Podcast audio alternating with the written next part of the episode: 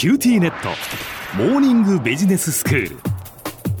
今日の講師はグロービス経営大学院の川崎敦先生です。よろしくお願いいたします。よろしくお願いしますえー、先生にはシリーズで地方創生というテーマでお話をしていただいています。まあ、これまでにその地方創生を実現するためにはどんな仕掛けが必要かというお話ですとか、それから前回はその地方創生をするにあたって、やはりその官民が連携していかなければいけないというお話もしていただきました。まあ、それぞれやはりその役割分担というのがあって、うん、それぞれのその得意分野、まあね、うん、不得意なことも得意なこともあるので、そのやっぱ得意なことをお互いがこう理解解しながら共に手を取り合ってやっていかないとなかなか難しいよねっていうお話もしていただきましたけれども、うんえー、そうですね。で今日はですねお話をしたいなと思っているのはその上で、えーと、まさにその地方のね地域の課題に向き合いながらビジネスを作っていくときにどんな力が必要なんだろうっていうことをちょっとお話をしてみたいなと思います。はい。どんな力が必要なんですか？そうですね。あの、やはり一番最初はね、やっぱり地域における課題をビジネスの力で解決をしていくということが大事なんだよねって話からスタートをしたんですけども、うん、改めて考えなければいけないのは、その課題の本質って一体何なんだろうっていうことをきちんと読み解いていく力が必要なんだと思うんですよ。課題の本質を読み解く。そう。例えば人口減少ってよく言うじゃないですか。はい、でも人口減少っていう言葉は結構ビッグワードなんですよね。うん。じゃあ具体的にそれってうちの町において何年後に何が起こることなの？とか、うんうん、それが起こることによって何が課題となるの？とか、うん、そしてそれってその課題は何と何でできていてどの部分を動かしていったらどのサービスを作っていったらばそこってリカバリーできるの？とか。っていうことを今ある課題を漠然とキーワードで抑えるのではなくて、うん、具体的に誰が困っていてどういうことがそれは課題として複雑に絡み合っていて、みたいなことを、まあ、クリティカルシンキング的にですね、きちんと課題の本質を捉えて整理をする力っていうのが、まず何よりも大事なんだと思います。はい。で、その上で、今度は、プランを立てていかなければいけないんだと思うんですね。ええ、で、ビジネスプランを作っていくときには、当然ビジネスなので、とは言っても、きちんと採算が回っていかなかったら転んでしまうわけですね。うん。したがって、事業機会をきちんと検証して、売る方法を考え抜かなきゃいけない。何が収入になって、何が支出になるんだっけ？っていうですね、儲けるっていうことを、やっぱり一方で考えておかないと、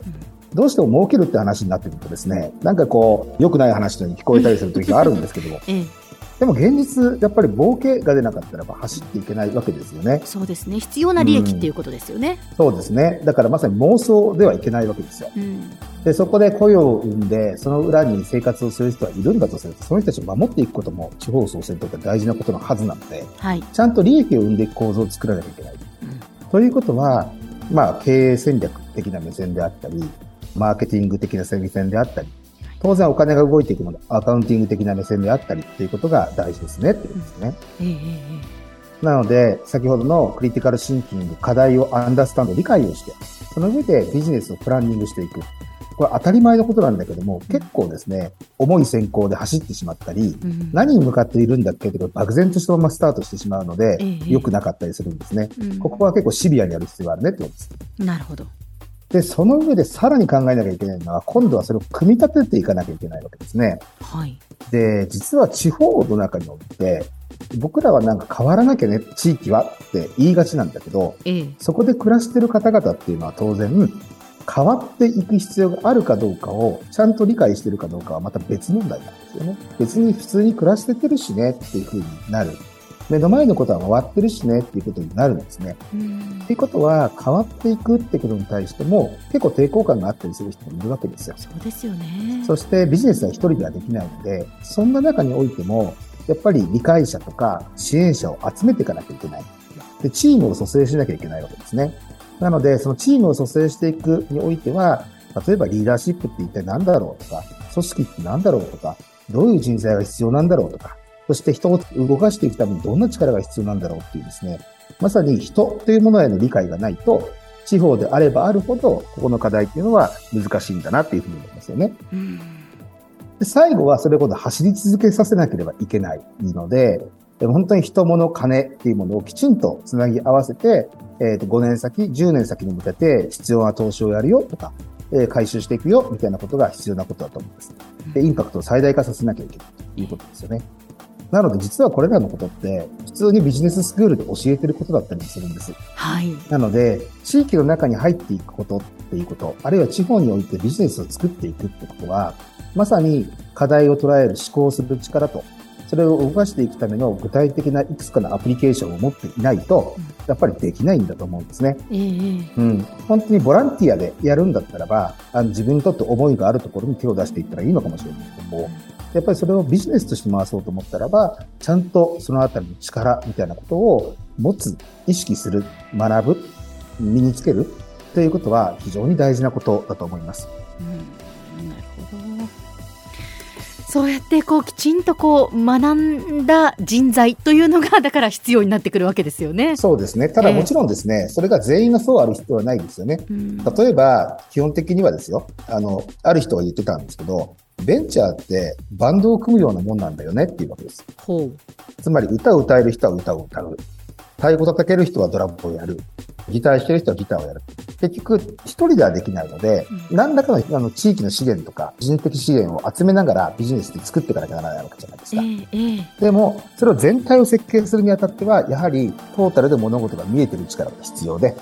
なので自分がどの立場でその地方創生のビジネスっていうものに関わっていくのかっていう立ち位置っていうものも合わせて考える。うんもし全体設計をする人間なんだよってことが自分がそこを目指すんだよってことであれば、やはり最低限ビジネスのいろはが抑えていく必要があるんじゃないかなというふうに思います。なるほど。では先生、今日のまとめをお願いします。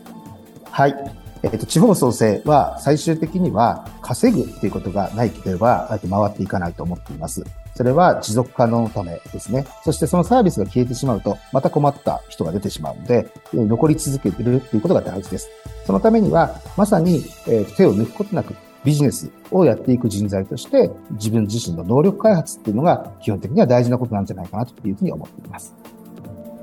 今日の講師はグロービス経営大学院の川崎敦先生でした。どうもありがとうございました。ありがとうございました。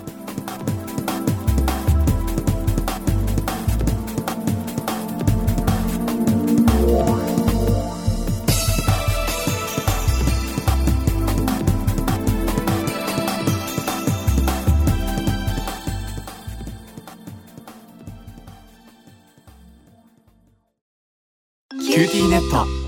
チカって乗り換えたみたいよ。よくそんなに簡単に乗り換えられるわよね。